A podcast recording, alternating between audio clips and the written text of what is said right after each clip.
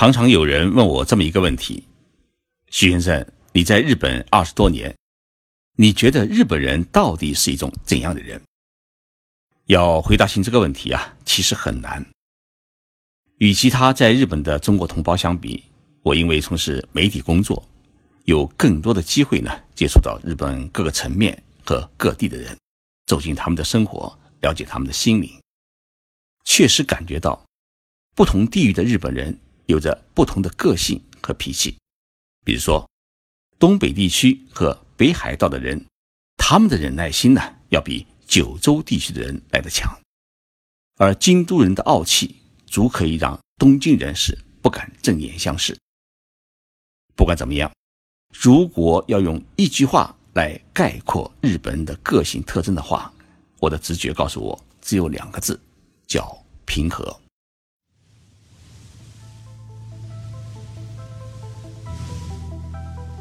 任你波涛汹涌，我自静静到来。静说日本，冷静才能说出真相。我是徐宁波，在东京给各位讲述日本故事。平和两个字，与留在我们中国人心目当中日本人的残暴，它有着千万里的距离。这种距离也造成了我们对于日本人认知上的矛盾。你无法把残暴的日本鬼子与彬彬有礼的日本人画一个等号。我曾经问过几位日本老兵这样一个问题：侵华战争期间，你们为什么对于中国人那么残暴？他们犹豫了好久，回答我说：“啊，因为当时日本的教育就是把中国人当做一个劣等民族。”但他们辩解说：“啊，去中国的陆军。”大多呢是农村兵，城市兵呢都去当了海军和空军。旧日本军队对于中国的伤害与残暴，是我们中华民族永远抹不去的痛。但是过去这么多年，日本人是否依然还像他们的祖辈那样残暴呢？答案自然是否定的。每一位到过日本的中国人，大家都有这样的感觉。是什么原因令日本人的特征出现了？一百八十度的大转弯。首先呢，是因为战后日本制定了一部放弃军队、放弃战争的和平宪法，使得日本人在这部和平宪法的框架下走过了七十多年和平发展道路，过上了半个多世纪没有战争的和平的生活。还有一点，那就是战争的残酷性使日本人不敢，也不再期望。重新去过了一种痛苦的战争生活，其结果是日本人比许多国家的人民啊更加渴望和平，更反对战争，更警惕军队。因此呢，我们再用过去的眼光来看待现在的日本人的话呢，往往会出现认知上的一些偏差。那么，现在的日本人他到底是一群什么样的人呢？我觉得，从个性上来说。日本人总体是平和的，比较少暴力的倾向。我们几乎看不到日本人在公共场所里面打架吵闹，常常看到呢小学生自己走路上学，看到公司白领小姐深夜一个人戴着耳机听着音乐走回家。除了机场口岸，日本没有第二个安检的地方。即使人生遭遇了难以跨越的坎，日本人也会选择自杀，很少会粗暴的。袭击他人。日本人是一个彬彬有礼的人群，无论在地铁轻轨上的宁静与礼让，还有朋友告别时轻柔的鞠躬道别，或者是客人离开温泉旅馆时职员们的立队相送，留给人们的总是一种温馨。而这种彬彬有礼，也催生了一种日本特殊的文化，叫暧昧。这种暧昧就产生了一种距离感，而这种距离感呢，也产生了一种距离美。那么，这种距离美，让你感觉到日本人的一种社会美学。他是礼貌待人，而这种礼貌待人，他会用一种特殊的仪式加以表达，从而形成了一种日本社会特殊的一种文明的符号。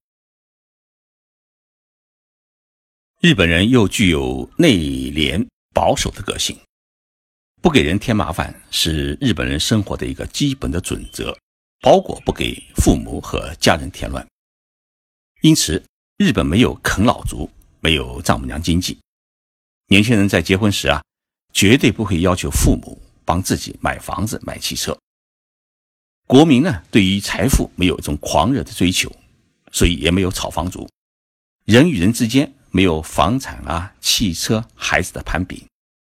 做自己喜欢做的事情，干自己想干的事。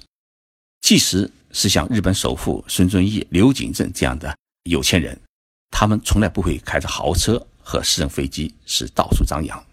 他们甚至把自己的子女的名字都隐藏了起来，不让自己的富裕去刺激弱者的心灵，以寻求社会最大程度的一种和谐的气氛。日本人又是一群十分看重家族荣誉和个人荣誉的人群。因此，他们热衷于传承家业、恪守传统，并因此催生了三万五千多家的百年企业。同时，日本人是讲究遵守秩序和法律，是不敢轻易犯罪，最怕的是自己有犯罪记录，因为犯罪记录呢会影响自己一生的荣誉。这种法治意识和个人的荣誉感，也因此使得日本社会呢成为世界上。治安最好的国家之一。日本人的勤劳也是举世闻名。在工作期间，日本人总是在忙碌。在任何的工作场合，日本人手里绝对不会捏着个人的手机。我们可以看到七十几岁开出租车的老大爷，也可以遇到一大早在公寓楼周边扫地的主妇。我们可以吃到八十多岁的老奶奶给我们做的拉面。也可以吃到九十岁的老先生给我们捏的寿司。也许有读者说，日本人真的会有那么好吗？我想说啊，日本人的主流是如此，当然，并非人人都这样。这几天在日本的华人圈里面，大家很关心一个问题，是一对来自福建省的九零后姐妹惨遭他人残杀的事件。日本警方已经锁定了一位三十多岁的日本男人，在证据确凿之后，将会对这位日本男子呢发出逮捕令。平时看上去挺有绅士风度的日本男人，一夜之间为何会成为杀人嫌疑犯？这里面的原因啊，有待于警方去查询。但是从一个侧面也反映出，日本社会总体治安虽好，但是恶性事件也会发生，日本人也会从一个极端。走向另外一个极端。最近，日本社会最热闹的话题是安倍首相还能长久多少？日本时事通讯社实施的一项最新的舆论调查显示，安倍内阁的支持率啊已经跌破了百分之三十大关，跌至百分之二十九点九。这是二零一二年十二月安倍第二次内阁成立以来，内阁支持率是第一次跌破了百分之三十。这次舆论调查是在七月七号至十号在日本全国范围内实施的。调查结果显示，安倍内阁的支持率比六月份的调查结果呢是暴跌了十五个百分点，不支持率上升了十四点七个百分点，达到了百分之四十八点六，也就是有一半的日本国民是不支持安倍。另外有百分之六十七的国民认为。安倍首相在帮助有人经营的加计学院申办兽医学部问题上面的解释是不可信的，也就是说，安倍首相的本人的诚信度有问题。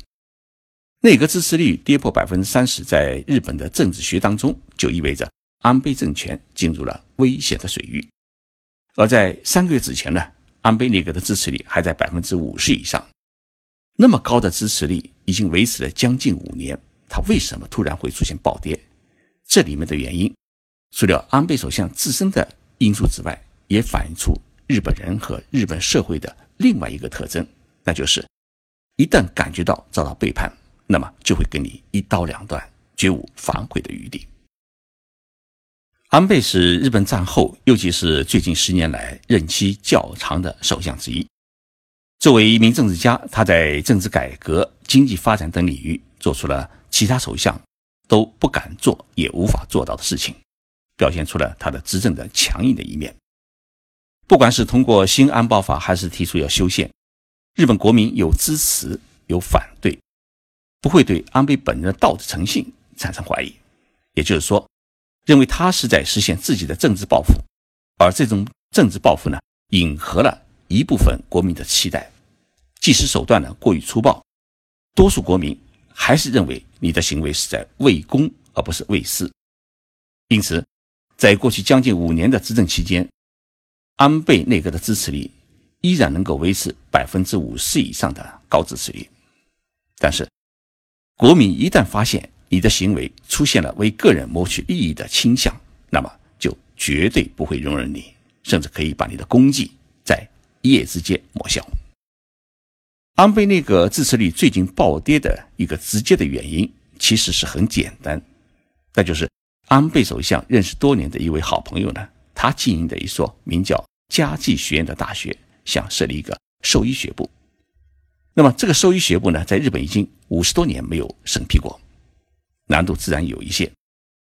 安倍首相为了让这所学校能够如愿的设立兽医学部，自己没有直接出面，而是通过助手找到了主管大学审批的文部省，向他们施加压力，要求文部省呢是尽快的批准。安倍首相的这种政治压力遭到了文部省官员们的抵制。这些官僚认为，你这样的做法是为朋友谋取私利，绝对不能容忍。于是呢，就把这件事情啊透露给了媒体。而日本的媒体呢，这几年是一直遭到打压，也正在寻找反击的机会。于是，家计学业事件就成了安倍政权的一个催命鬼。虽然安倍首相本人和他的助手们都否认向文部省施加的压力，但是呢，日本有七成的国民认为。你首相是在撒谎，而在日本，撒谎就涉及到一个人道德是不能容忍的，这就导致国民开始民心向背，看穿了安倍的为人，长期以来对他的信任在一夜之间就出现了崩溃，并且出现了三分的现象。安倍首相他个人再如何努力，恐怕也难以挽回国民的心。如果我们说，韩国的朴槿惠总统是败在了闺蜜的手里，那么安倍其实也是如此，他也败在了朋友的手里。一个政治家一旦利用手中的权力是谋取私利，那么就是他倒台的开始。这也反映出日本人个性的一种冷峻的一面。说实在，我在日本生活了二十多年，还没有完全把日本人和日本社会研究透。日本是一个奇异的国家，我们中国文化传入日本已经有一千多年，他还把许多的文化保留至今。在明治维新中，日本又从西方学习了许多的文明，但是呢，日本还保留着岛国国民的一种顽固性和狭隘性。日本也是一个有趣的国家，日本人是一群值得细细去研究的人群。